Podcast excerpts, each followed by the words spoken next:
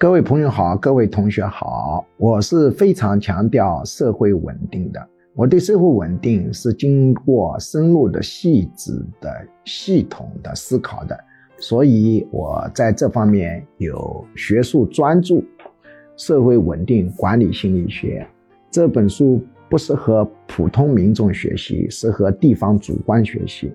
请注意这底下的出版社的名字。啊，这表明我讲话是深入思考的。今天我向公众做一个科普，叫做英文法乱不同发展道路比较。在近代史上，英国曾经发展成日不落帝国，在全球的每一个角落都可以看到它的米字旗。它曾经统治的领域横跨全球，太阳从起到落。所以叫日不落帝国。法国在现代化道路当中也发展的不错，但是它跟英国相比却相差很远。那么我们比较一下，他们在现代化的过程当中发展的道路是不一样的。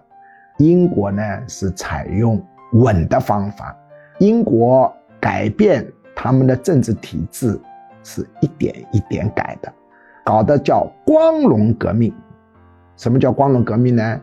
当时英国国内的人邀请荷兰的威廉亲王和他的老婆，荷兰的威廉亲王的老婆就是英王的女儿，带兵回到英国，采用不流血的方式把岳父大人赶下台。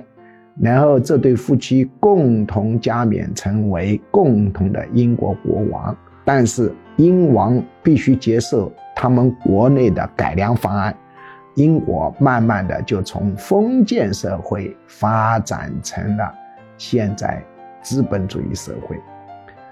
用英国实际是一个宪政国家，但从面上看还是一个君主国。伊丽莎白女王。经常开口闭口就讲我的政府，我的政府，首相也是他任命。但事实上呢，英国女王知道英国政府有一个冬天暖气的补贴计划，英国女王就向财政部申请，财政部把它驳回了，女王拿她一点办法都没有。法国呢，却采取完全不同的办法。它的变化是采取大改大革、天翻地覆的变化，叫法国大革命。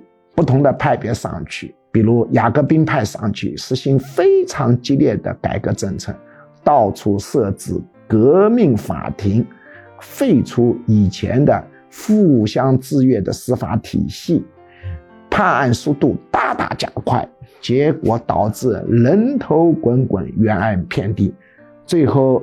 雅各宾派的自己的首领也被砍头了，成立了督政府，结果督政府啊又没办法进行共和，维持不了局面，被底下的攫取的军官拿破仑啊给推翻了。拿破仑跑到国会，要求授予他巨大的权力，议员们把他骂得狗血喷头，东西都扔上来，拿破仑落荒而逃。他走出去，灵机一动，想了一个法子，带了一个营的士兵，端着刺刀进去了。